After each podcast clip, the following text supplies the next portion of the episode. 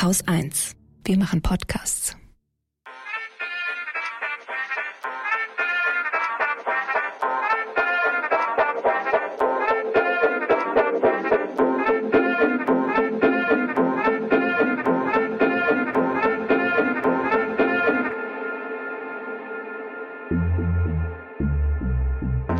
Herzlich willkommen zum Lila Podcast. Heute wieder unser Sommer-Special, in dem wir euch andere Podcasts, die wir toll finden, vorstellen wollen.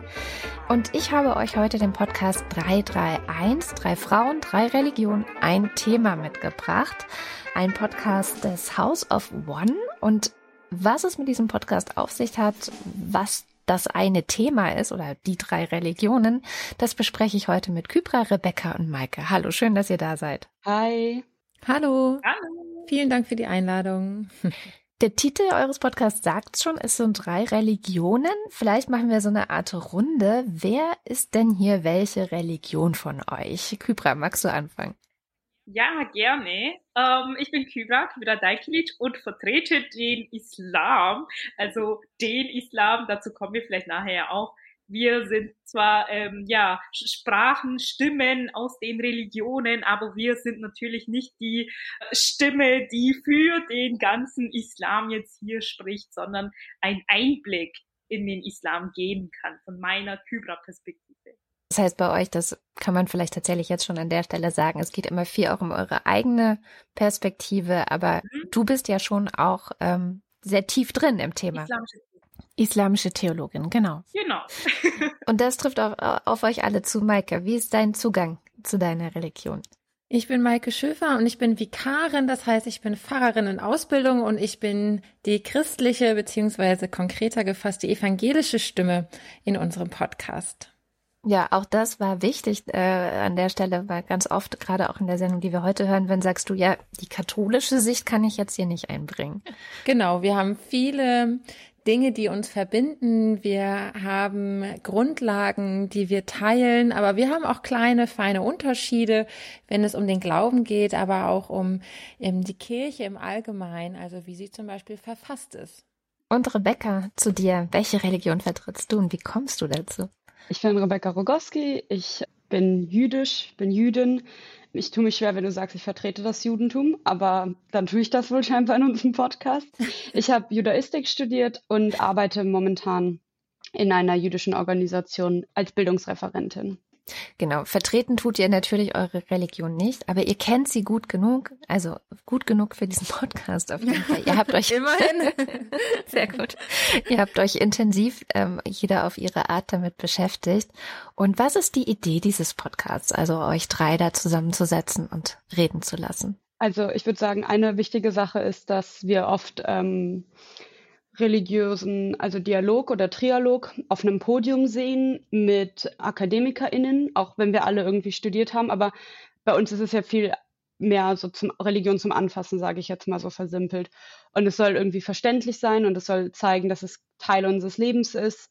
Und es ist einfach wichtig auch zu zeigen, dass es nicht nur auf einem Podium stattfinden kann oder irgendwie auf einer Tagung, sondern dass auch interreligiöser Trialog in den Alltag gehört, dass es auch jung sein kann, also dass Religion nicht unbedingt veraltet und verstaubt ist, sondern dass es zu unserem Leben gehört und wir sind ja auch irgendwie junge Menschen, die an der Gesellschaft teilnehmen. Und da würde ich noch ergänzen, dass wir vielleicht auch versuchen, Religion und Glauben aus der Theorie herauszuholen in die Lebenswirklichkeit und in die Praxis und dass wir, ich hoffe, auch immer wieder deutlich machen an vielen Stellen unseres Podcasts, dass auch wir Fragen haben oder mit bestimmten Dingen Schwierigkeiten haben oder äh, einige Teile vielleicht ganz besonders doll mögen und in anderen Bereichen uns vielleicht gar nicht auskennen. Also um deutlich zu machen, das ist ein wahnsinnig großes Spektrum und jeder, jede ist auch geprägt von den eigenen Glaubenserfahrungen und wie und wo sie aufgewachsen ist. Ich hätte sicherlich anders das Christentum erfahren oder gelebt, wenn ich in einer anderen Familie oder in einem anderen Land groß geworden wäre. Die Idee des House of One ist es auch, dass man Berührungspunkte verschafft und im Podcast ich kommt tatsächlich in Berührung mit äh, Rebecca und Maike und ich hoffe auch, dass unsere ZuhörerInnen mit uns quasi in Berührung kommen. Und es ist, glaube ich, auch manchmal so, man hat Fragen über die anderen Religionen. Entweder hat, traut man sich irgendwie nicht, diese zu stellen oder man hat diese ähm, Berührungspunkte eben gar nicht oder man kennt diese Leute nicht. Und dieses Podcast soll eben ein, eine Möglichkeit sein, wo man einfach auch mit reinhören kann. Und wir freuen uns natürlich auch immer wieder, wenn wir Mails bekommen von unseren ZuhörerInnen. Die können sich quasi auch zu Wort melden. Und danke, dass ihr uns heute auch eingeladen habt und uns hier auch noch meine Stimme verleiht. Das finde ich auch einen ganz wichtigen Aspekt bei euch. Ihr macht ja immer wieder auch ganze Folgen, wo ihr die Fragen der HörerInnen beantwortet. Richtig. Sollten wir mal wieder machen, haben wir lange nicht gemacht.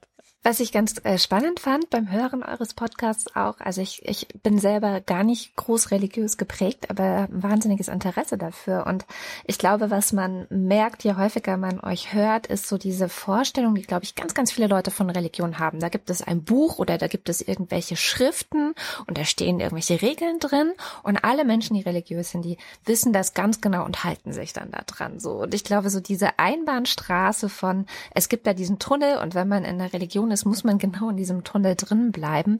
Das lernt man bei euch, finde ich, ganz schön. Das ist gar nicht so. Ne?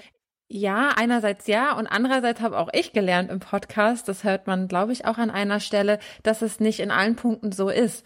Also wenn ich da einmal auf Rebecca verweise, es gibt ja durchaus einige Punkte, wenn es um Speisegesetze sind und Jüdinnen ähm, koscher leben, dass es da schon deutliche Regeln gibt. Ähm, genauso gibt es auch im Christentum zum Beispiel klare Ordnungen, was jetzt die Gemeinde zum Beispiel betrifft die Gemeindearbeit, die Gemeindeleitung, aber auch den Ablauf des Gottesdienstes oder was die Gültigkeit einer Taufe betrifft. Also es gibt schon Regeln und Ordnungen, die das Zusammenleben an der einen oder anderen Stelle regeln. Das ist äh, klar. Und ich hoffe aber, dass wir auf der anderen Seite deutlich machen, dass das, was du gerade gesagt hast, dass wir unterschiedliche Frömmigkeiten haben und dass es in jeder Religion eine große ja, Varietät oder wie sagt man das, Vielfalt auch von unterschiedlichen Ansätzen und auch Interpretationen gibt. Und das ist so, glaube ich, ein bisschen unser Punkt stark zu machen, immer wieder zu sagen, meine Haltung ist so, ich bin aus dieser Frömmigkeit vielleicht geprägt, aber es gibt auch die und die und die Stimmen, die das anders sehen und auch vielleicht äh, begründen können. Wir hören gleich in eine Folge rein, wo ihr über Schwangerschaftsabbrüche ge äh, gesprochen habt, was ja auch ein Thema ist, was ganz oft ähm, religiös gefärbt, zumindest in der Debatte religiös gefärbt wird, auch von denen, die da debattieren. Was sind sonst eure Themen? Also was war vielleicht auch euer Lieblingsthema rückblickend? Ihr sendet ja auch schon über ein Jahr ähm, in den vergangenen Sendungen. Also wir haben tatsächlich sehr viele Themen von Umwelt bis Identität, von Stereotypen, Feminismus etc. Aber ich glaube, einer meiner Lieblingsthemen ist immer noch äh, die Identitätsfolge tatsächlich. Ich würde auch sagen, dass wir auch über ähm, Inhalte aufklären, so ganz grob gefasst. Also wir sprechen auch darüber, was sind zum Beispiel die ähm, heiligen Bücher unserer Religionsgemeinschaften und geben da so einen Einblick hinein. Was beinhalten die? Was steht da vielleicht so drinne? Wie sind die aufgeteilt? Aus welcher Sicht geschrieben? An wen und so weiter? Also wir versuchen auch über bestimmte Themen ähm, Informationen weiterzugeben und uns auch ein bisschen dazu zu verhalten. Also welche Erfahrungen haben wir zum Beispiel damit? Auch oder über Gottes- und Bethäuser. Wie kommt ähm, die religiöse Gemeinschaft zusammen und so? Da haben wir schon viele Einblicke in teils peinliche, auch lustige Erfahrungen äh, miteinander geteilt ich würde sagen, ein Special Highlight von mir war, dass ich äh, Professor Asa Karam interviewen durfte. Das ist die Generalsekretärin von Religions for Peace. Das ist so einer der größten ähm, interreligiösen Netzwerke.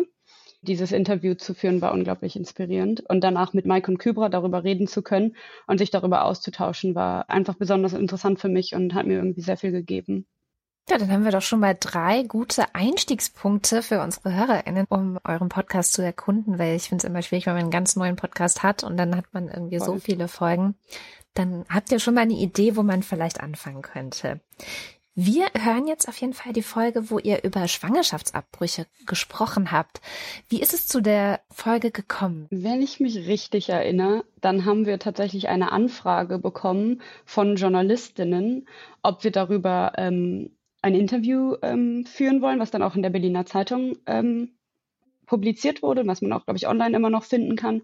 Und dann dachten wir, okay, dieses Interview war auf jeden Fall schon interessant und ist auch ein bisschen in die Tiefe gegangen, aber es lohnt sich eigentlich für diese ganze, für dieses ganze Topic sozusagen nochmal richtig tief reinzugehen und dem eine ganze Folge zu widmen. Und so sind wir da eigentlich drauf gekommen. Und genau diese Folge, in die hören wir jetzt rein.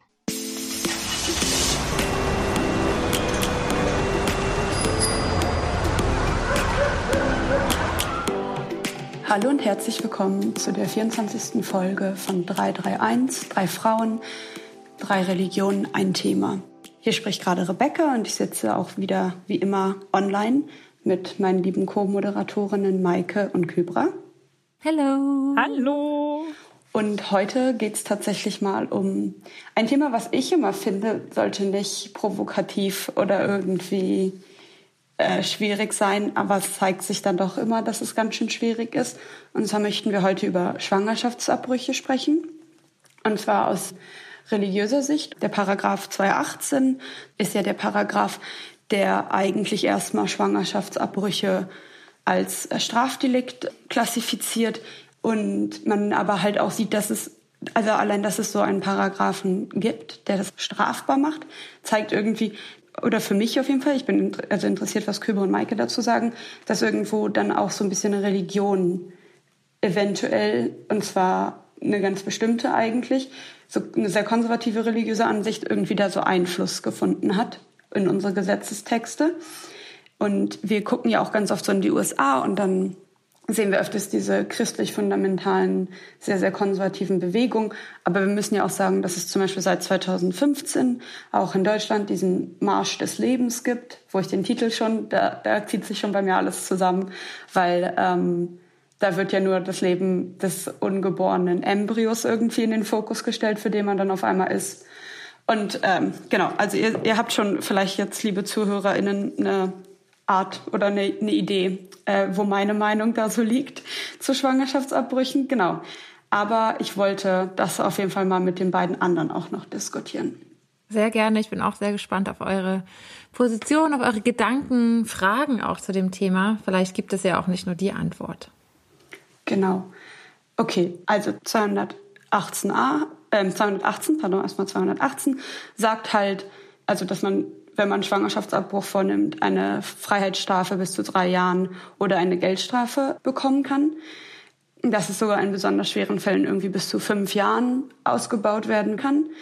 Und dann gibt's halt 218a, der dann eigentlich sagt, dass 218 nicht gilt, aber nur unter gewissen ähm, Bedingungen sozusagen. Also der Schwangerschaftsabbruch darf nur von einem Ärztin durchgeführt werden dann muss ähm, drei Tage vor dem Eingriff, sage ich jetzt mal, oder der, der OP, je nachdem, zu welcher Art von Schwangerschaftsabbruch man sich entscheidet, äh, muss man eine Beratung bekommen haben.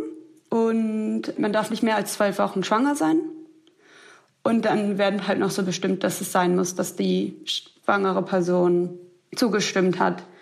Ähm, genau. Das ist es erstmal so.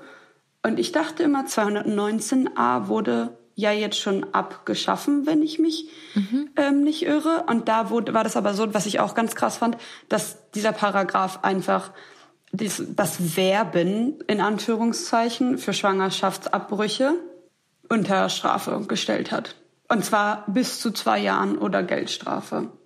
Und ich glaube, dass dieser Paragraph 219a derjenige ist, der auch in den letzten Jahren vor allem in den Medien und in der Presse und auch in der Fernsehlandschaft präsent war. Also es wurde da ja ganz hitzig debattiert und auch diskutiert über 219a.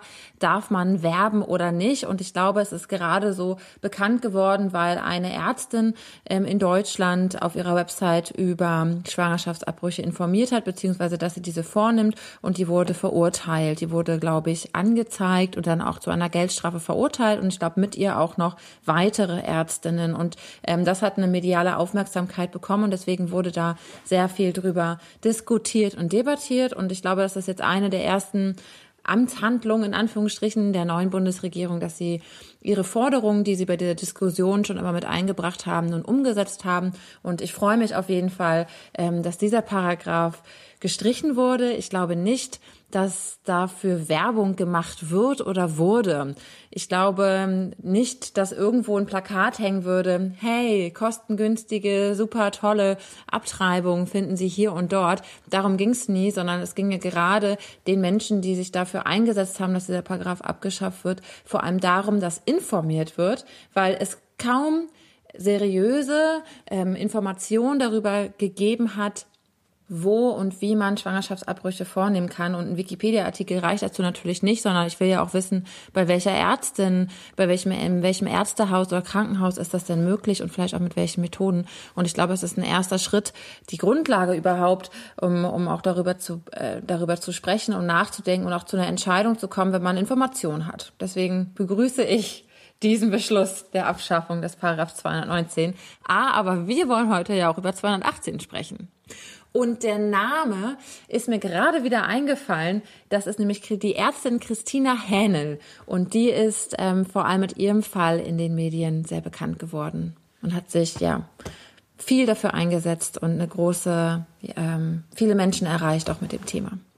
Genau, bevor wir anfangen, weil wir eigentlich ja wirklich auch ein anderes Thema haben. Es tut mir leid, dass wir gerade so ein bisschen hier alle palabern, aber ich glaube, es ist super wichtig, um so eine Vorstellung davon zu haben. Und zwar finde ich es so krass, dass der Paragraph das Verb werben benutzt, was Maika auch hier gerade schon so angesprochen hat. Weil mir ist das auch aufgefallen, ich habe so eine Umfrage auf Instagram gemacht und manche Leute, die halt eher so Abtreibung, Abtreibung oder Schwangerschaftsabbrüchen, darüber können wir auch nochmal gleich reden eventuell, über diese zwei Begriffe, aber das müssen wir nicht, ähm, so kritisch gegenüberstanden oder das eigentlich irgendwie nicht so mit sich selber vereinbaren konnten, dass sie dann so wütend geworden sind und der Meinung waren, halt das Recht abzutreiben ist irgendwie gleichzusetzen mit dem Zwang abzutreiben. Aber halt nur, weil ich irgendwie die Möglichkeit habe, meine Weisheitszähne ziehen zu lassen, heißt das nicht, dass ich muss. Also so, und ich verstehe nicht, warum auf einmal, wenn es dann um den, oder ich, ich verstehe schon, aber ich finde es einfach ein bisschen ähm, schwierig, dass es dann auf einmal, sobald es um den Körper der Frau geht, dann da auf einmal so getan wird, als wäre das nicht ein hauptsächlich auch oder primär ein, ein medizinischer Einsatz. So, ja. aber jetzt haben Maike und ich ganz viel gequatscht und deswegen geht die erste Frage jetzt mal einfach so an Kybra. so, Kybra, lassen sich Abtreibung und Religion oder beziehungsweise im Islam denn überhaupt vereinbaren? Ist es nicht verboten? Verbieten nicht eigentlich alle Religionen Abtreibung? Also ich kann ganz konkret sagen, es gibt kein absolutes Abtreibungsverbot. Ähm, natürlich wird jetzt im Laufe des Gespräches äh, nochmal ersichtlich, äh, welche Ausnahmen es gibt und wo und wann und wie. Aber ähm, grundsätzlich gibt es keinen absoluten ähm, Abtreibungsverbot. Und ähm, genau, und was, was halt ganz, ganz wichtig ist, ist natürlich, dass äh, das Erhalten des Lebens natürlich die oberste Priorität hat. Jetzt äh, stellt sich natürlich jetzt im Anschluss die Frage, äh, um wessen Leben spreche ich? Weil da sind jetzt momentan entweder zwei Leben im Fokus oder äh, nur ein halb.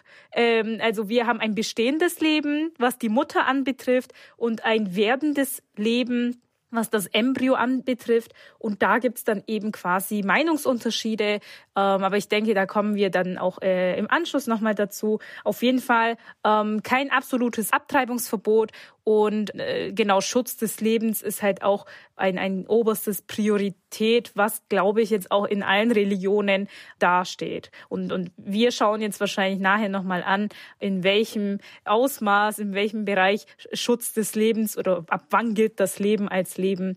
Da werden wir wahrscheinlich nachher nochmal genauer reinschauen. Okay, und Maika, ich glaube, Leute haben, haben ganz viele christliche, konservative Stimmen in ihren Ohren mhm. ganz, ganz fest und vehement sagen, dass Abtreibung verboten ist. Genau, und ich glaube, dass das vor allem die lauten Stimmen sind, auch generell in den Debatten und Diskussionen und auch auf Demonstrationen, dass die gegen, in Anführungsstrichen, Positionen, die sehr lauten ähm, christlichen Stimmen zum größten Teil ja konservative, aus konservativen äh, Bereichen stammen, aber nicht nur. Also damit möchte ich ähm, ganz zu Anfang sagen, dass in der evangelischen Kirche, unter evangelischen Christinnen, generell unter Christinnen eine große, ähm, ja, eine Bandbreite vielleicht an Haltung und Meinung ähm, zum Thema Abtreibung, Schwangerschaftsabbrüchen herrscht und dass es da nicht nur eine Meinung gibt. Und in der evangelischen Kirche haben wir nicht eine oberste Lehrmeinung, die sagt, was richtig ist, ist und wonach äh, wir uns alle richten, sondern ähm, da gibt es Empfehlungen zum Beispiel vom Rat der äh, EKD und der Rat der EKD diskutiert und debattiert über ähm, ja schwierige Themen. Und das, ich würde das Thema Abtreibung und Schwangerschaftsabbrüche auch dazu zählen, beziehungsweise ein Thema, das eine besonders große Herausforderung hat oder unter Herausforderungen steht und ähm, dass da vielleicht nicht immer alle Fragen geklärt werden können. Und der Rat der EKD diskutiert sehr lange ähm, und sehr intensiv und gründlich über Themen und kommt beim Thema Schwangerschaftsabbrüche nicht zu einer Haltung, sondern ähm, sagt ganz klar, es hängt eigentlich an der Frage, wann beginnt das menschliche Leben. Und ich würde sagen, dass man das vielleicht gar nicht wirklich festmachen kann. Ich bin da der Meinung und habe da die Haltung, dass das ein Prozess ist der Menschwerdung und dass man nicht einen Tag oder einen genauen Zeitpunkt festmachen kann, jetzt ist es ein Mensch. Ich glaube, dass man muss das Gesamte sehen. Es ist ein Prozess. Und ich glaube, dass das ein Blickwinkel wäre, um vielleicht auch eine, diese hitzige Diskussion ähm, in eine produktive zu lenken. Lass uns doch mal darauf schauen, was wäre denn, wenn wir das so betrachten und nicht sagen, mit der Verschmelzung von Samen und Eizelle beginnt das menschliche Leben, sondern wenn wir das als einen Prozess betrachten, zu welchen Erkenntnissen ähm, kommen wir denn vielleicht dann? Ja, ich glaube, das funktioniert sehr gut ähm, in einem evangelischen Glauben, wo es kein richtiges Religionsgesetz gibt. Bei Kybra und mir haben wir eine Gesetzestradition eher und ich weiß gar nicht, wie es im Katholizismus aussieht und die katholische Sicht will ich auch gar nicht heute besprechen, weil wir einfach hier keinen KatholikInnen haben. Bei uns ist es halt, oder bei uns, ich mag das eigentlich gar nicht, wenn Leute anfangen, bei uns ist das so, aber ähm, in den jüdischen Texten ist es so, dass Schwangerschaftsabbruch erlaubt ist und notwendig, sobald das Leben der Mutter gefährdet ist. Also wir haben hier eine ganz klare Priorisierung von der lebenden Person schon über den nicht geborenen Embryo, weil einfach gesagt wird auch, es ist ganz interessant, es gibt so mehrere Stellen bei uns, wo einmal einfach gesagt wird, dass es ein tatsächlich eine Mitzwa ist. Also der Shulchan Aruch und die Mishnah Torah sagen, das sind so zwei Gesetzeskodize. Es ist eine Mitzwa, kein Mitleid zu haben mit dem Rodef der Mutter. Und der Rodef ist sozusagen der Verfolger. Und damit wird der Embryo gemeint, der das Leben der Mutter verfolgt. Und deswegen, sobald Komplikationen auftreten und eine schwangere Frau halt nicht oder schwangere Person nicht gebären kann, ähm, ist es erlaubt, den Fötus im Mutterleib abzutreiben. Und wir erlauben sowohl physische Abtreibung, also sowas wie Ausschaben zum Beispiel, mhm. wie auch medikamentöse. Und es ist, dann wird halt nur noch gestritten, ab wie viel Teil des Embryo, äh, des Kindes ja dann in dem Fall, wenn bei der Geburt, wie viel schon sichtbar sein muss, damit wir nicht mehr abtreiben dürfen. Und es gibt irgendwie so Leute, die sagen, der Kopf muss sichtbar sein, und dann gibt es Leute irgendwie, die sagen, wenn schon ein Körperteil, also auch wenn der Arm irgendwie nur sichtbar wäre, dann dürfte man das nicht mehr. Genau, also bis wann dürfte man denn im Islam Schwangerschaftsabbrüche vornehmen? Und vor allen Dingen meintest du unter welchen Prämissen, Kübra? Das würde mich jetzt mhm. interessieren. Ja, sehr gerne. Und zwar ähm, bei uns ist es tatsächlich auch so, falls das Leben der Mutter gefährdet ist, dann hat das natürlich Priorität, weil ähm, genau, das ist ja schon, wie vorhin auch angeklungen, ähm, ist das Leben schon am Leben und das geht nun mal vor. Also wenn die Frau quasi durch die Schwangerschaft, durch die Geburt quasi ähm, ihr Leben gefährdet wäre, dann ähm, wäre ihr erlaubt, eben die Abtreibung zu vollziehen. Und ansonsten ähm, gibt Meinungsunterschiede. Und zwar, jetzt fange ich mal vielleicht ein bisschen ganz äh, vorne an, bei der Erschaffung von Adam und Eva. Eigentlich benutze ich das immer so als Spaß, wenn ich beim Reden bin und irgendwie weit herholen möchte, dann sage ich, okay, äh, jetzt setze ich mal bei Adam und Eva an, aber diesmal passt's ja und ähm, toll. Äh, genau, und zwar im Koran wird berichtet, dass eben äh, der Mensch aus Leben erschaffen worden ist. Das betrifft jetzt äh, nur die ersten äh, Menschen und, und im Anschluss ist es so, dass der Mensch quasi durch die befruchtete Eizelle eben ähm, die Nutfe ähm, hervorkommt. Und danach ähm, ist das auch tatsächlich ein Prozess, was Maike vorhin auch angesprochen hat. Also nach der Nutfe soll der Stadium des Alaka kommen, das ist äh, das Blutklumpenwerdens und im Anschluss die Mutka, das ist dann eben äh, das Fleischklumpen. Und danach sollen sich die Knochen bilden und danach das Fleisch. Und ähm, jetzt gibt's da allerdings keinen konkreten Koranvers, wo explizit drin steht, ab diesem Zeitpunkt ist das Leben Leben. Wo haben wir dann diese Information? Von der zweiten Primärquelle, das ist die Sunna, das ist die Tradition, die Überlieferungen des Propheten. Und ähm, da es jetzt an, da sind jetzt zwei unterschiedlich interpretierbare ähm, ähm, Hadithe, äh, Überlieferungen vorhanden. Und zwar kann man bei dem einen ähm, herauslesen, dass diese Stadien von äh, eben äh, befruchteter Eizelle zum Blutklumpen und danach zum Fleischklumpen, dass da jeweils 40 Tage dazwischen sind und nach Beendigung dieser 40, also dreimal 40 Tagen, also 120 Tagen, die Beseelung stattfinden soll. Und daher haben manche islamische Gelehrten gesagt, die Beseelung des Kindes erfolgt ab dem 120. Tag und ab dem 120. Tag ist es dann quasi ein äh, ja ein Leben, was Schutz bedarf und da ist dann quasi die Abtreibung nicht mehr erlaubt. Manche haben das allerdings so verstanden, dass es nicht ähm, 40 mal 40 mal 40, sondern mit 40 schon, also mit äh, den 40 Tagen schon quasi anfängt diese Beseelung und ähm, haben eben gesagt, nee, nicht ähm, bis zum 120. Tag warten, sondern es tritt schon bei dem äh, 40. Tag an. Jetzt gibt's noch mal eine zweite Überlieferung und da taucht die Zahl 42 auf. Und genau da haben sich eben islamische Gelehrten gesagt, okay, an diesem 42. Tag äh, muss dann anscheinend was Wichtiges passiert sein. Ähm, und das womöglich die Beseelung, so dass sie eben zu dem Entschluss gekommen sind und gesagt haben, ab dem 42. Tag findet die Beseelung statt. So, jetzt habe ich drei äh, Tage, 40, 42 und 120. Tag. Ich äh, weiß es natürlich auch nicht ganz genau, wann die Beseelung direkt äh, stattfindet, ähm, kann man wahrscheinlich auch so schlecht sagen. Aber wir haben halt eben diese drei Überlieferungen da gibt's dann deswegen auch die Meinungsunterschiedheit da, ähm, darin. Ähm, was ich aber jetzt einfach konkret sagen kann, ist, eben wenn die Mutter, wenn das Leben der Mutter gefährdet ist, dann ist der Schwangerschaftsabbruch erlaubt. Oder eben vor diesen, setzen wir jetzt mal bei den 40 Tagen, bei dem Minimum an, ähm, vor den 40 Tagen quasi erlaubt, die Abtreibung zu vollziehen. Genau. Wir haben keine Gesetzestexte und auch keine Stellen in der Bibel, die ähm, sich zu dem Thema äußern. Soweit ich weiß, Rebecca meldet sich aber schon so halb.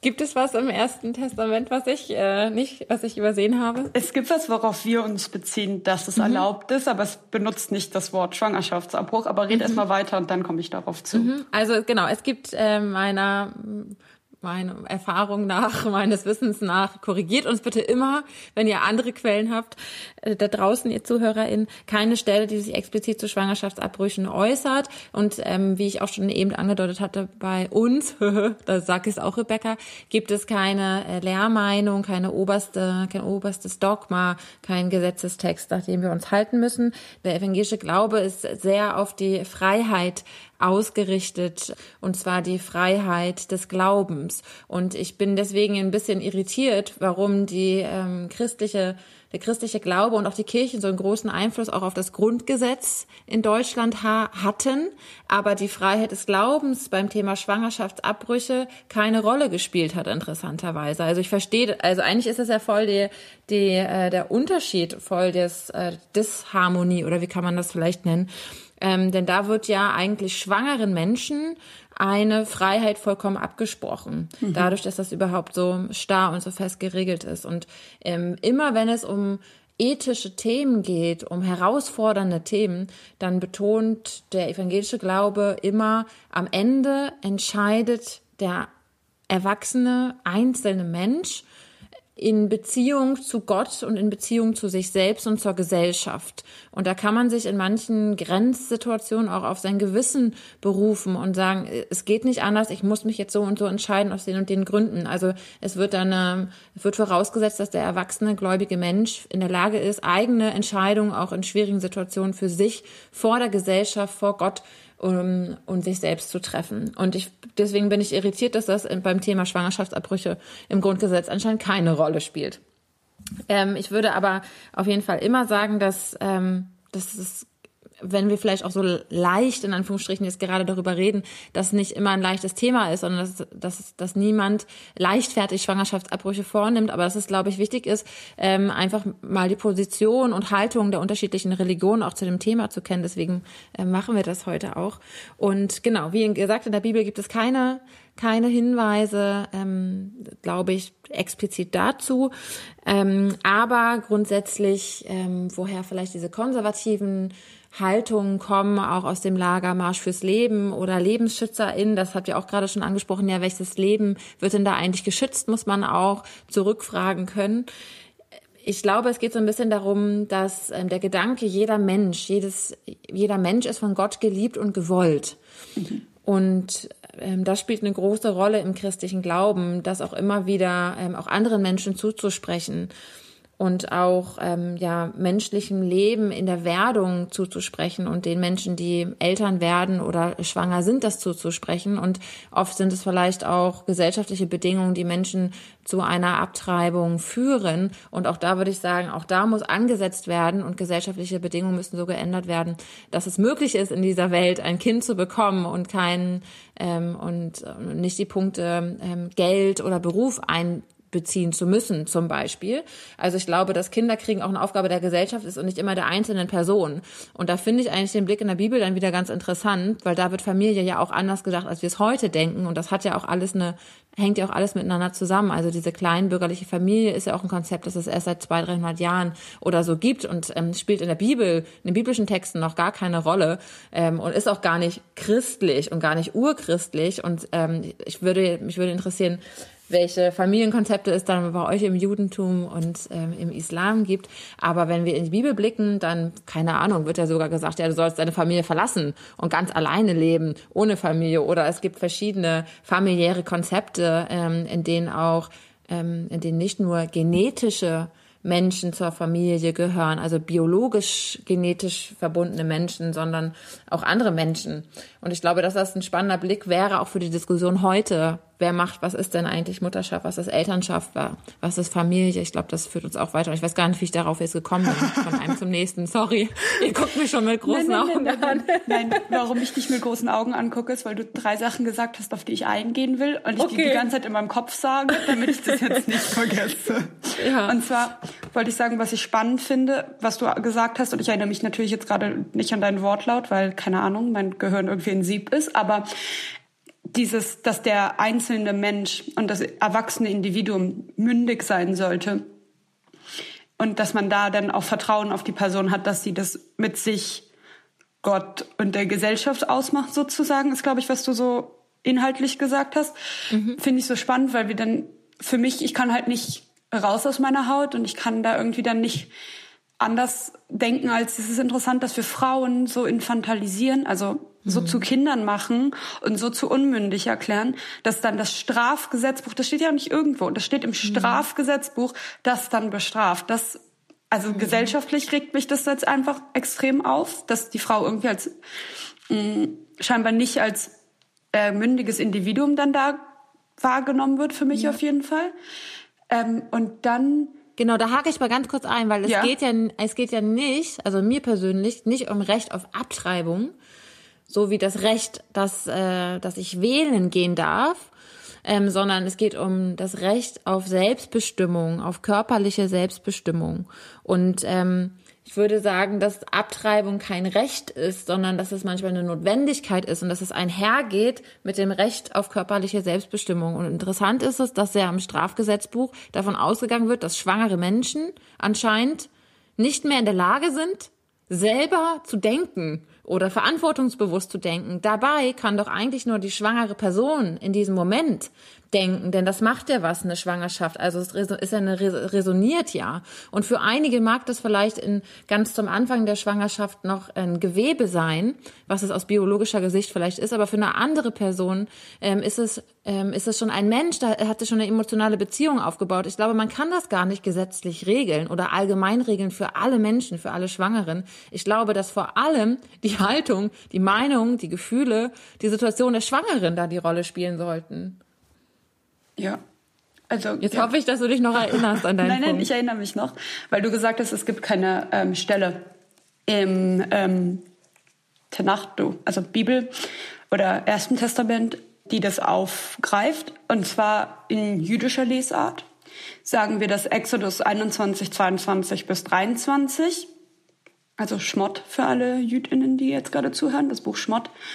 Da steht, das ist jetzt meine eigene Übersetzung, wenn Männer sich streiten und einer von ihnen eine schwangere Frau stößt, so dass die Geburt ihr abgeht, aber kein weiterer Schaden entsteht, so soll die Strafe eine Geldstrafe sein, die der Ehemann der Frau von ihm, also ihm ist in dem Sinne der Mann, der die schwangere Frau gestoßen hat, verlangen kann, wobei die Zahlung auf der Grundlage einer Rechnung oder eines ähm, Gerichtes auch, also es könnte beides bedeuten, erfolgen soll.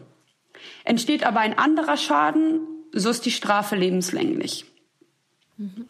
Heißt also aus jüdischer Lesart, dass die reine, in Anführungszeichen, die, die Fehlgeburt sozusagen nicht bestraft wird wie Mord.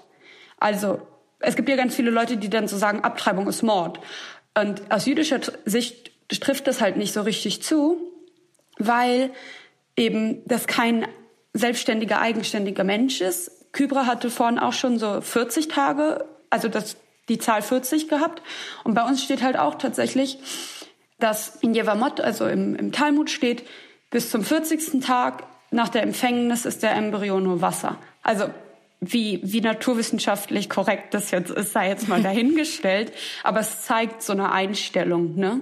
Dass das Embryo, und dann nehme ich auch danach, das habe ich ja, glaube ich, auch schon gesagt, in Sanhedrin, also auch wieder im Talmud, ist es so, dass gesagt wird, naja, der Embryo ist Teil der Mutter, weil er außerhalb der Gebärmutter nicht leben kann. Ja. Und deswegen kann eine Abtreibung auch nicht gegen die Frau oder gegen die schwangere Person entschieden werden, sondern es kann ja immer nur mit der Frau. Also man kann ja nie gegen ja die schwangere Person entscheiden, weil das Kind nicht lebensfähig ist außerhalb des Körpers. Es ist impossible. Ja, genau. Wobei, was ich jetzt auch nochmal irgendwie so premissen will oder irgendwie so sagen will, an, so als Nebensatz ist, dass du, dass wir auch konservative Stimmen im Judentum haben, die wesentlich, wesentlich strikter vorgehen und die dann halt auch zum Beispiel ähm, die Gefährdung der Mutter anders definieren würden, als ich das jetzt definieren würden. Aber Maike hat ja auch gesagt, es gibt keine Dogmen im, im evangelischen und bei uns ist es so, es gibt auch eigentlich keine Dogmen und vor allen Dingen, nur weil es einen Gesetzestext gibt, heißt es, und ich nehmen wir an, ich möchte rabbinische ähm, Input sozusagen haben oder einen Psack heißt es bei uns, also einen, ähm, einen Urteil, dann gehe ich halt zu einem Rabbi oder zu einer Rabbinerin, den oder die ich mir bewusst aussuche, nach meiner moralischen, ethischen, religiösen Ausrichtung. Also, weil ich bin, ich bin gezwungen im Juden, äh, gezwungen, aber aus klassischer Sicht, sobald ich mir einen Sack abhole von jemandem, sollte ich darauf hören. Aber ich bin mündig allein genug hinzugehen und zu entscheiden, von welchem Gelehrten ähm, ich was ähm, mhm. mir anhöre oder mir irgendwie mich richten lasse, sozusagen. Da würde mich jetzt interessieren, wie das ähm, im Islam ist, Kybra. Mhm. Ähm, Psak heißt das, mhm. meintest du, oder? Ja. Das hört sich ja äh, gleich an wie ein Fatwa, ein Rechtsurteil, ähm, was es ja auch bei uns gibt, äh, bei uns. Ähm, und zwar ja auch islamische RechtsgelehrtInnen, die geben ja auch ähm, Fatwas, ähm, Rechtsurteile.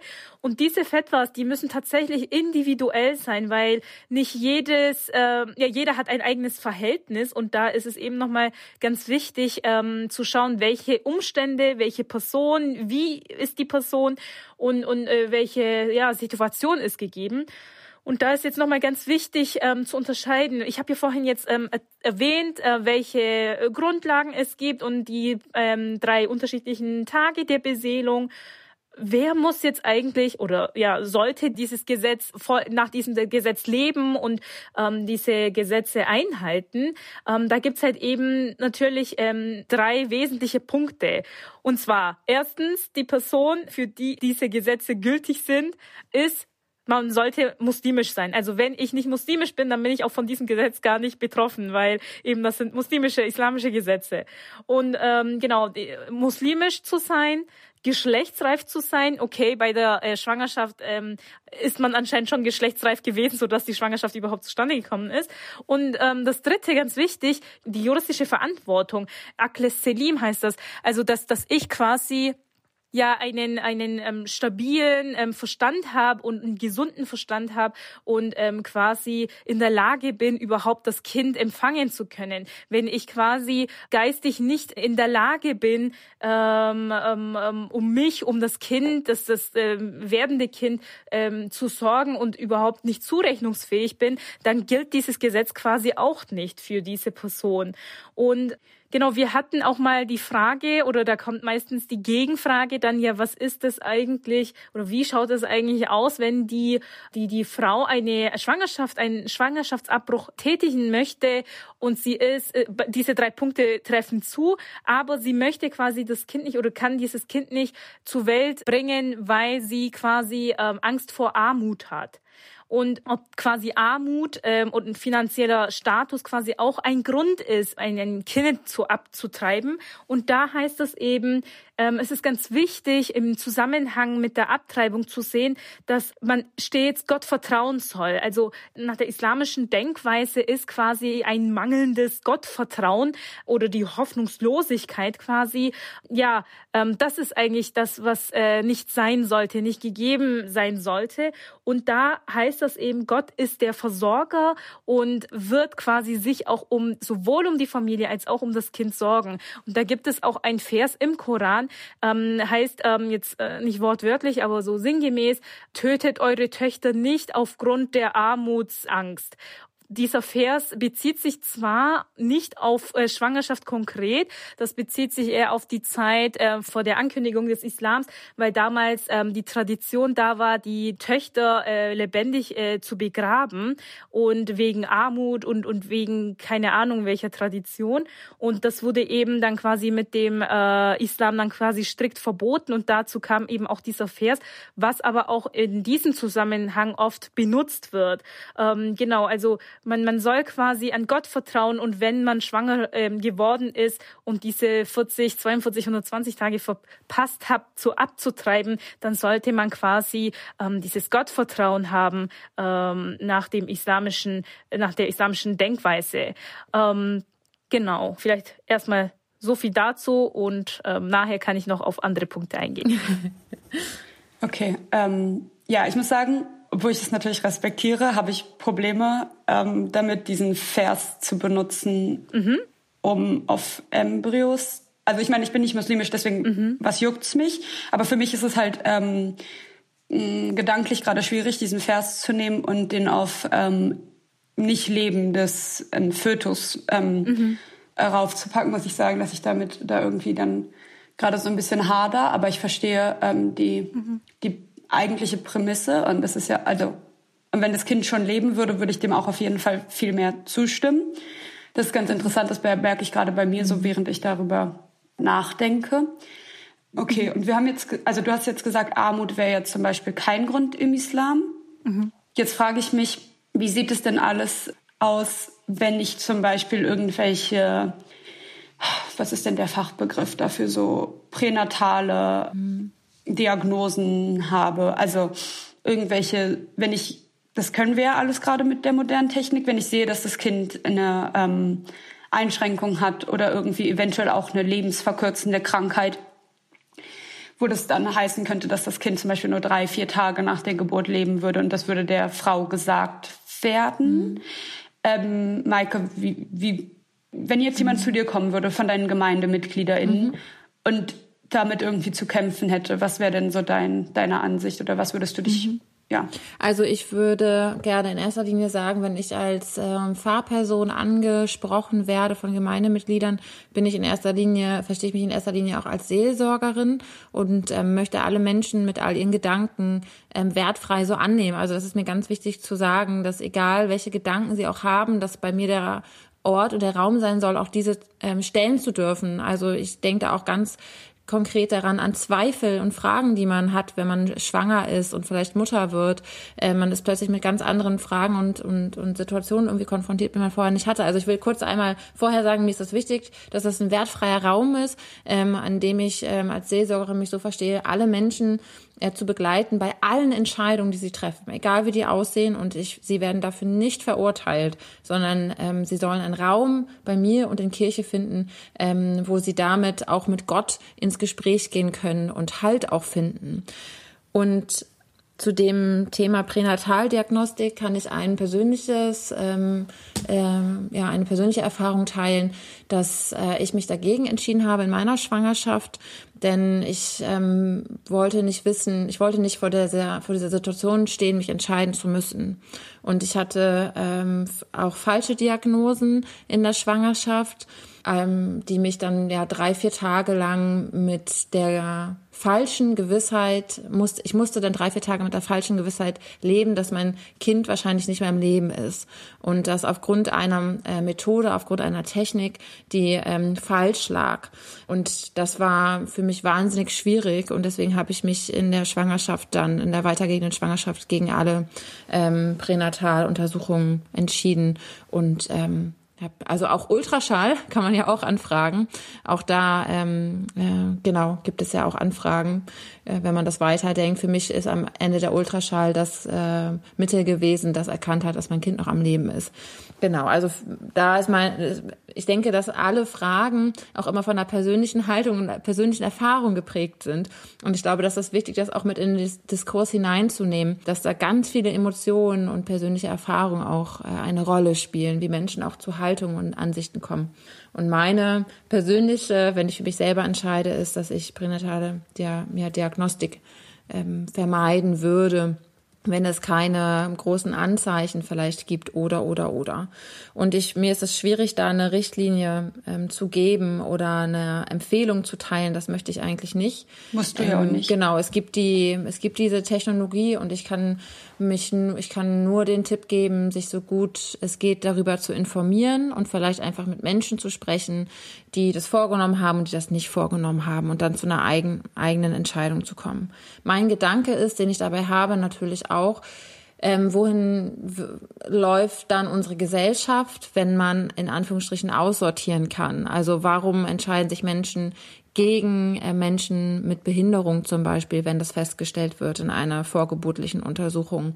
Was sind die Gründe dafür? Liegt das vielleicht auch an unserem gesellschaftlichen Bild und an gesellschaftlichen Erwartungen? Und da würde ich immer sagen, das ist ähm, die Aufgabe, so sehe ich auch Aufgabe der Kirche, daran zu arbeiten, zu vermitteln, dass jeder Mensch gewollt und geliebt ist und seinen Platz auch in der Gesellschaft hat und haben darf und ähm, ja mit allen Mitteln zu unterstützen, dass alle Menschen äh, leben können, gut leben können und ein Leben ermöglicht wird. Und das muss ich auch sagen, da sehe ich auch kirchliche Angebote, die da schon seit vielen, vielen Jahren arbeiten und unterstützen und tun.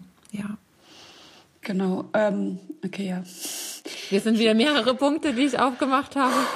Nein, das ist einfach so ein, es ist so ein schwieriges Thema und mir ist auch nochmal aufgefallen, dadurch, dass ich halt kein eigenes Kind habe, dadurch, dass ich keine Mutter bin, weiß ich, also hoffe ich, dass ich jetzt niemandem irgendwie auf die Schuhe getreten bin, äh, nicht auf die Schuhe, auf die Füße, sagt man, glaube ich, getreten bin. Ähm, genau, ich denke einfach gerade so ein bisschen nach, deswegen habe ich gerade so ausgeatmet. Also da würde ich auch nochmal sagen, ich glaube, ich hoffe, dass wir das auch vermitteln können, einerseits die religiösen Lehrmeinungen vielleicht und Texte, die wir in unseren Religionen haben, aber dass auch ja Meinungen und Perspektiven sich immer verändern. Also ich weiß nicht, wie es ist, wenn ich vielleicht nochmal schwanger werde und eine andere Erfahrung habe. Ich weiß nicht, wovor ich dann stehe oder meine Freundinnen oder Familienmitglieder und vielleicht würde ich in einem Jahr nochmal was anderes sagen, ähm, was nochmal, weil ich dann eine Erfahrung mehr habe. Also ich hoffe, dass das auch an unsere Hörer ein bisschen mhm. deutlich wird, dass das auch, das glaube ich, eine gewisse Flexibilität ähm, oder auch ja persönliche Erfahrungen, Perspektiven, die man mit beisteuert, wertvoll sind und dass sie sich ja auch verändern können. Genau. Ähm, Kybra, gibt es im Islam dazu Lehrmeinungen? Oder ist dir bekannt, mhm. äh, ob das solche pränatalen ähm, Diagnosen irgendwie debattiert werden? Mhm. Also debattiert auf jeden Fall. Ähm, wie gesagt, das ist jetzt nicht äh, ein, ein Thema, was im Koran vorkommt. Mhm oder in der Sunna. Ähm, RechtsgelehrtInnen gehen folgendermaßen vor, ähm, wenn ein Sachverhalt im Koran oder im Sunna ähm, nicht gefunden wird, dann schaut man eben, ob man äh, Analogieschlüsse ziehen können und an, von anderen Beispielen quasi äh, sich das so ähm, ja, erklären kann. Und wenn das auch nicht möglich ist, dann gibt's eben den vierten Schritt, das ist das ähm, Konsens. Und was da jetzt auch nochmal ganz wichtig ist, nochmal zu betonen, Gott hat uns Menschen den freien Willen gegeben auch wenn jetzt im Koran auch natürlich Gesetze oder auch in der ganzen ähm, islamischen Rechtstradition ähm, Gesetze verankert sind, hat der Mensch ja den freien Willen immer noch und dennoch. Und, und ähm, da ist es dann quasi wieder die Sache der eigenen Person, der, der des Individuums, nochmal zu sagen, okay, ähm, ich habe mir das Ganze angehört und so ist eigentlich auch die Vorgehensweise der ähm, Rechtsurteile. Ich gehe zu einer, einer Rechtsgelehrtin und ähm, höre mir quasi an, was für Alternativen ich habe und ähm, was in den Schriften steht. Und es ist dann meistens auch gar kein Urteil nach dem Motto ja, nein, sondern es wird alles offengelegt und die Optionen werden gezeigt und ich als Mensch soll mir dann quasi ja meine Entscheidung treffen. Natürlich ist es bei solchen, Konkre solchen konkreten, in Anführungszeichen, ähm, Anführungszeichen deswegen, weil ich drei Daten habe mit der Beseelung, äh, quasi sollte ich mich äh, als als fromme Muslima natürlich daran orientieren, aber wenn ich das jetzt nicht machen würde, bin ich ja dann immer noch Muslima. So ist es nicht. Also wenn ich dann quasi mich gegen diese Gesetze entscheide, dann ist es nicht so, dass ich dann ähm, plops vom, vom Islam abfalle und, und irgendwie dann nicht mehr ähm, ähm, fromm oder muslimisch bin, sondern dann habe ich eben diese äh, Fetwa, diesen Rechtsurteil quasi nicht gefolgt. Und da ist es eben deswegen auch nochmal wichtig, dass man als Rechtsgelehrtin einfach die Optionen zeigt und, und sagt, ähm, das ist so verankert in der Tradition und in der Sunna und ähm, letztendlich entscheidet sich die Person selbst über ihr, ihr, ihr Leben, weil eben jeder trägt die Verantwortung über ihr eigenes Leben, über sein eigenes Leben. Und ähm, da ist halt eben jetzt nochmal wichtig, wie ist es bei Menschen mit Behinderung? Ähm, Grundsätzlich sagt man, ähm, auch wie es Manke jetzt gesagt hat, dass da jetzt keine Unterscheidung gemacht wird, weil die Technik auch sich irren kann. Ich hatte auch, ähm, also eine Freundin von meiner Mama, die äh, ihr wurde auch gesagt bis zur ähm, äh, zur Geburt, ähm, dass eben sie ein ein Kind mit Behinderung ähm, gebären äh, würde und sie ähm, wollte es dann quasi trotzdem ähm, auf die Welt bringen und äh, als es dann soweit war ähm, und die ähm, äh, das Kind zur Welt kam, dann hat sich das eben auch rausgestellt, dass äh, die Technik irgendwie falsch lag. Ähm, war jetzt natürlich ein ähm, ein tolles Ereignis ähm, und und ähm, muss nicht immer so sein. Die Technik liegt ja nicht immer falsch, aber dennoch einfach nochmal als Person, als Familie nochmal hinzugehen und zu schauen, möchte ich das, kann ich das, ähm, kann ich das nicht, möchte ich das nicht. Aber so konkret ja, nein, gibt's da auch keine Antworten. Und im Judentum? Genau, also es gibt da unterschiedliche Lehrmeinungen, weil es halt tatsächlich auch nicht die Technik ja gab, als unsere, ähm, die meisten unserer Religionskodizes, also die alten traditionellen autoritativen so ähm, aufgelegt werden. Und was mhm. ich sehr spannend finde, es gibt diese Person, die ich, also diesen Rabbi, den ich sehr ähm, cool finde, wenn man das so sagen darf. Der heißt Haraf Eliezer Yehuda Waldenberg. Und das ist so ein wirklich haredisch, also was ich mag das Wort überhaupt gar nicht auf Deutsch, aber ultraorthodox, was öfters so als sowas betitelt werden würde, also sehr orthodox. Und der war so ein ganz großer Gelehrter, ein ähm, Dayan, also ein Richter auch am, ähm, am israelischen Gericht, also jüdischen Gerichtshof, an dem ähm, Beit Din heißt es. Und der war dafür bekannt, der hatte diesen Kodiz geschrieben, oder dieses Kodiz, das Kodice, der Kodice, oh Gott, keine Ahnung gerade. Hat ein Kodice geschrieben? Ein Kodice, danke, ein Kodice geschrieben. Der heißt äh, Zizit Eliezer und der bespricht da eigentlich alles, aber wo, woher, also dieser Typ ist dafür bekannt, dass er so eine Koryphäe ist, Halacha, also jüdisches Religionsgesetz und Medizin, medizinisch-moralische Fragen zu thematisieren. Mhm. Und er sagt halt, er bezieht sich da explizit auf diese Krankheit, über die ich jetzt gar nicht so viel mehr weiß, außer was er hier schreibt, dieses Tay-Sachs-Syndrom. Also der Herr hat auch bis 2006 gelebt. Es kann sein, dass es jetzt mittlerweile irgendwie medizinisches neues Know-how oder irgendwie Wissen dazu gibt. Aber er sagt halt, dass speziell bei dieser Krankheit, wo es so ist, dass ähm, die Neugeborene extreme erhebliche Leiden verspüren und in der Regel in den ersten drei Lebensjahren sterben, gibt er die Erlaubnis abzutreiben, wenn man diese Diagnose bekommt. Und jetzt will ich hier nochmal stressen, Erlaubnis heißt halt nicht den Zwang. Niemand wird gezwungen. Aber wenn ich das selber nicht kann, wenn ich weiß, wie wir gerade gesagt haben, individuell, ich schaffe das nicht, auch seelisch zum Beispiel, dann ergibt er die Erlaubnis und er ist eigentlich ne, aus einem Lager, wo man das jetzt vielleicht, wenn man so ein bisschen Vorurteile hat, erstmal nicht denken würde, gibt er die Erlaubnis abzutreiben, weil er sagt, die Gesundheit der Mutter ist für ihn auch die psychische Gesundheit der Mutter. Das fand ich sehr spannend. Mir ist natürlich bewusst, dass das dann auch oft das so diese ganzen Fragen, ob man so, ob man diesen Embryo abtreiben dürfte oder nicht, oder diese ganzen moralischen Fragen, die dann kommen, auch so was Ableistisches haben, also so diese Bevorzugung von einem Körper, mhm. ja, der halt keine ähm, Krankheiten aufweist, etc., dass es sehr problematisch ist. Und ich bin, habe da jetzt auch gar, weil ich selber da nie durch musste, habe ich dazu auch gar keine persönliche jetzt Meinung so. Aber ich finde es halt einfach, mir ist es einfach super wichtig und das wäre jetzt vielleicht auch so der Abschluss unserer ganzen Debatte, obwohl wir da glaube ich noch 800 Jahre drüber reden könnten. Einfach nochmal zu stressen, dass wir halt nicht verurteilen sollten andere. Mhm. Also das ist auch im, in so religiösen Moralvorstellungen eigentlich nicht gegeben. Also so, wer bist du, dass du andere Leute verurteilst? Und meine Oma sagt zum Beispiel immer, wenn, alle vor ihrer eigenen Haustür kehren würden, dann wäre die Welt ein bisschen besser. Ähm, genau, mir fehlt es gerade sehr schwer, irgendwie hier so einen runden hm. ähm, Schluss für unser Thema zu finden. Aber ich wollte mich auf jeden Fall äh, bedanken, dass ihr das ähm, mit mir hier durchgekaut habt und debattiert habt. Und ich habe auf jeden Fall äh, viel gelernt und ich hoffe, unsere ZuhörerInnen haben auch viel gelernt und haben noch mal so ein bisschen ähm, Food for Thought, wie man auf Englisch sagt. Also was zum Nachdenken, was zum Knabbern sozusagen geistig. Und dann war's das auch schon mit der 24. Folge von 331, drei Frauen, drei Religionen. Ein Thema. In der nächsten Folge werden wir die lieben ZuhörerInnen ein bisschen mehr in den Fokus nehmen und ein paar kleine Fragen von Ihnen beantworten. Und soll ich die E-Mail sagen oder möchte, möchte Maike die E-Mail Ich sagen? möchte gerne. Dann. Und würde noch sagen, wenn euch noch was auf dem Herzen liegt, ihr noch was loswerden wollt, dann könnt ihr uns natürlich jederzeit schreiben. Wenn ihr noch Fragen habt oder Ergänzungen zum Thema, dann dürft ihr uns natürlich auch jederzeit schreiben an 331 podcast at house-off-one.org. Ciao. Tschüss. Tschüss.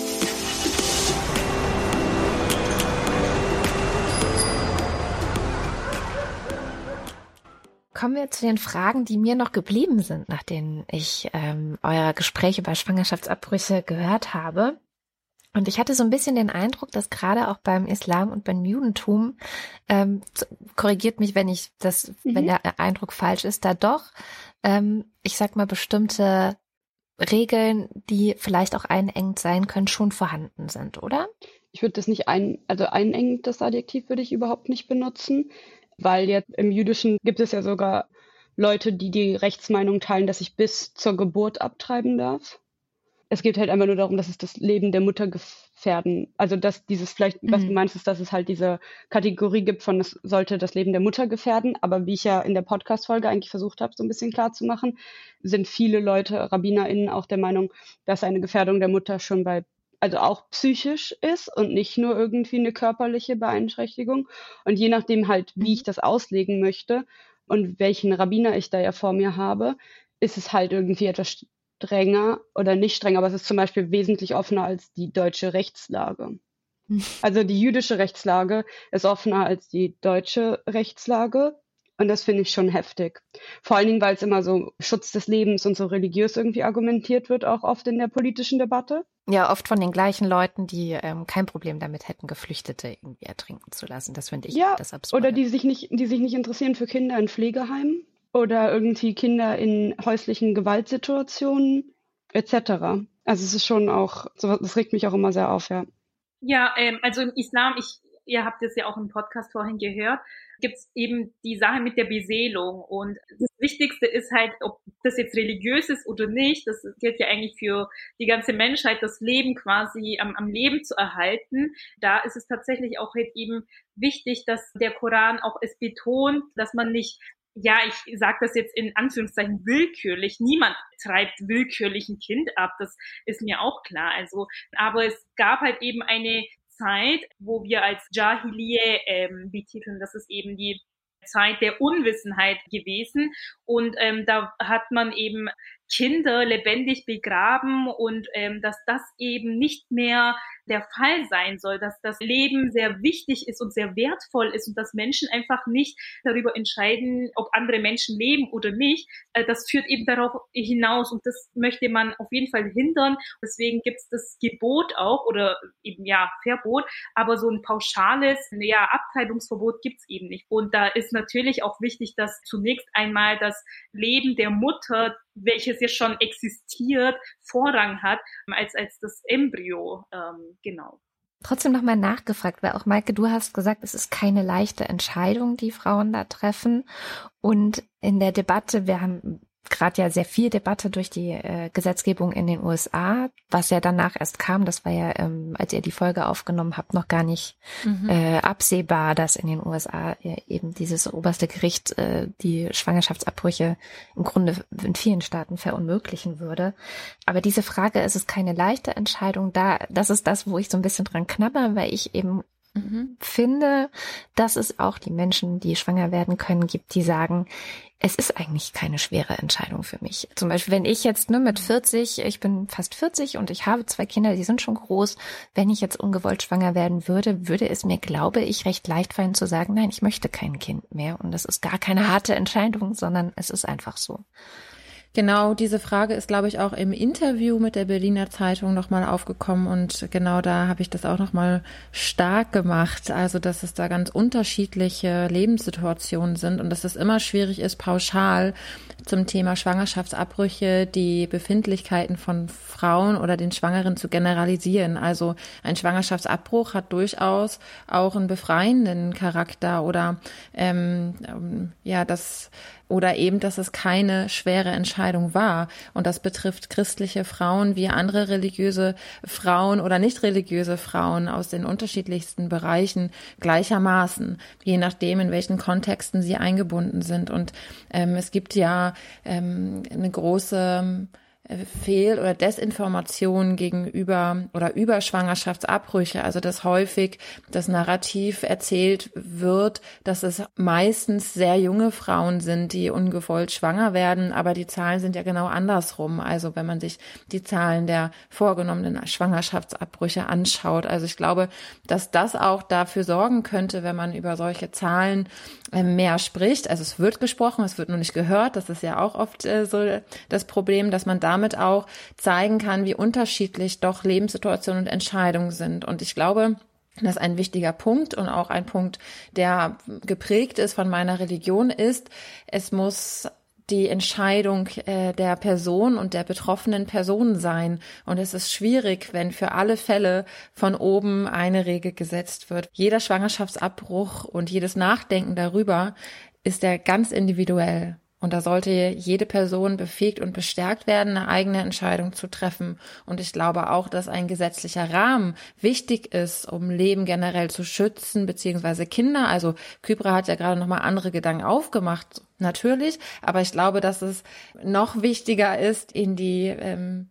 Selbstermächtigung oder in die, jetzt fällt mir das Wort gerade nicht ein. Selbstbestimmung. An die Selbstbestimmung, danke, ähm, der betroffenen Personen ähm, darauf zu vertrauen. Also schwangere Personen sind äh, mit der Schwangerschaft nicht per se nicht mehr fähig, verantwortungsvoll nachzudenken. Ja. Wenn ich ganz kurz nochmal so einhaken darf, also zum Beispiel, da bin ich auch anderer Meinung als Maike. Ich finde nicht, dass es im Strafgesetzbuch irgendwas zu tun hat. Ich finde nicht, dass es gesetzlich irgendwie ähm, geahndet oder geregelt werden sollte, weil andere Eingriffe sind das auch nicht. Aber was ich nochmal sagen wollte, was glaube ich auch dazu kommt, warum man dazu neigt, oft in dieser Debatte zu sagen, ja, aber keine Frau treibt leichtfertig ab.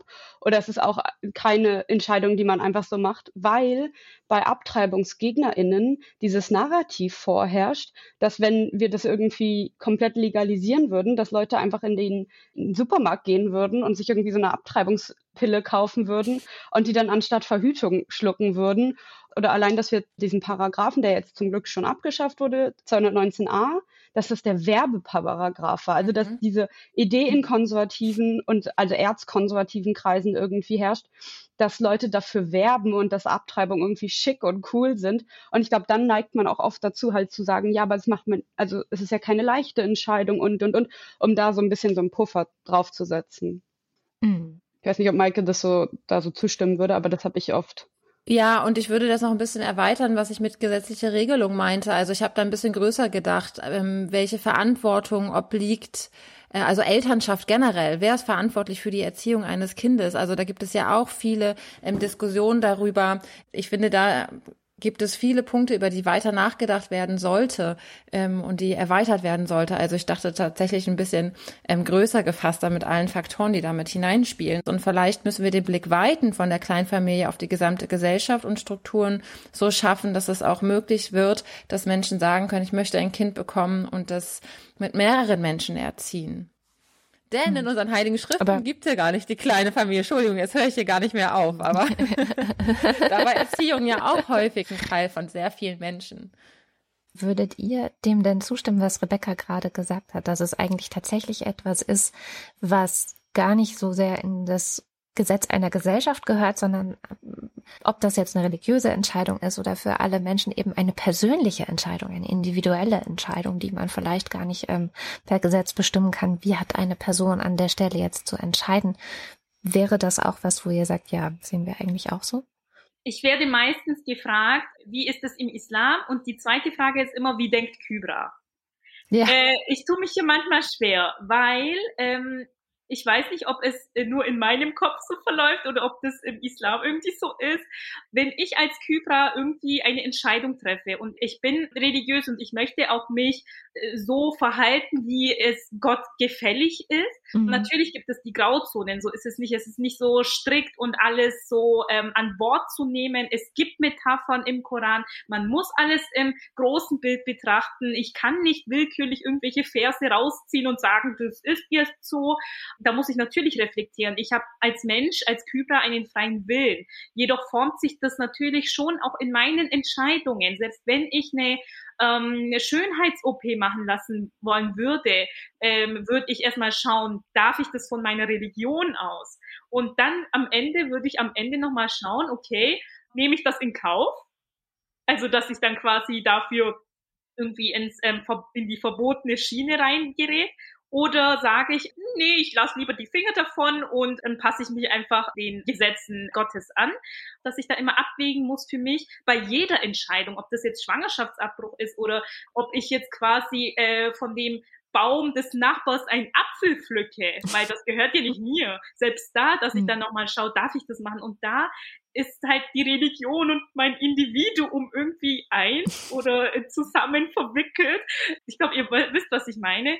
Ja, ich würde da nochmal hinzufügen, dass ich den Gedanken wahnsinnig wichtig finde, dass Menschen, schwangere Personen aus unterschiedlichsten Gründen zu einer Entscheidung kommen und die kann religiös geprägt sein und es gibt Menschen auch in äh, meiner Religion, auch in der evangelischen Kirche, die aufgrund äh, dessen anders entscheiden würden oder eine andere Haltung vertreten als ich. Und je mehr Offenheit ähm, ein gesetzlicher Rahmen oder eben keiner bieten würde, desto mehr Menschen könnten aus ihren unterschiedlichsten Prägungen auch entscheiden und müssten dadurch keine vielleicht sogar religionsfeindliche oder diskriminierende Haltung erfahren. Also es bedeutet nicht, dass eine Nicht-Gesetzgebung zu ähm, Willkür führt, sondern sie schafft eigentlich die größtmögliche Möglichkeit, aus den unterschiedlichsten Haltungen heraus zu entscheiden in diesem Moment. Und das finde ich eigentlich einen wahnsinnig wichtigen Punkt, weil so wie es jetzt ist, ist, es wahnsinnig schwierig und führt zu sehr problematischen Situationen und ähm,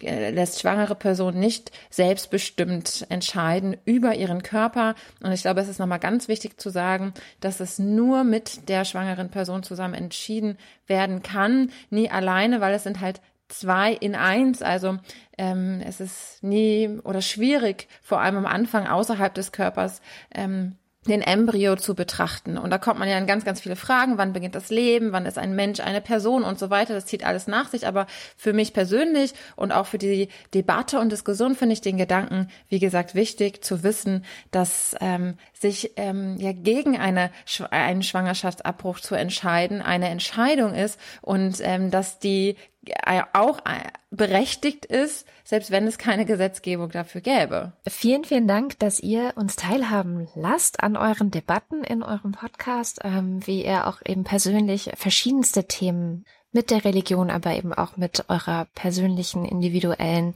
Auslegung oder äh, Haltung oder Meinung. Also ich finde, es wird, was du, Kypra, gesagt hast, immer sehr schön deutlich. Es gibt die Religion, es gibt den freien Willen und da findet halt jede Person am Ende ihren Weg. Das sind wie so ein Geländer, auf der einen Seite der eigene freie Wille, auf der anderen Seite die Religion und da äh, hangelt man sich dann so entlang.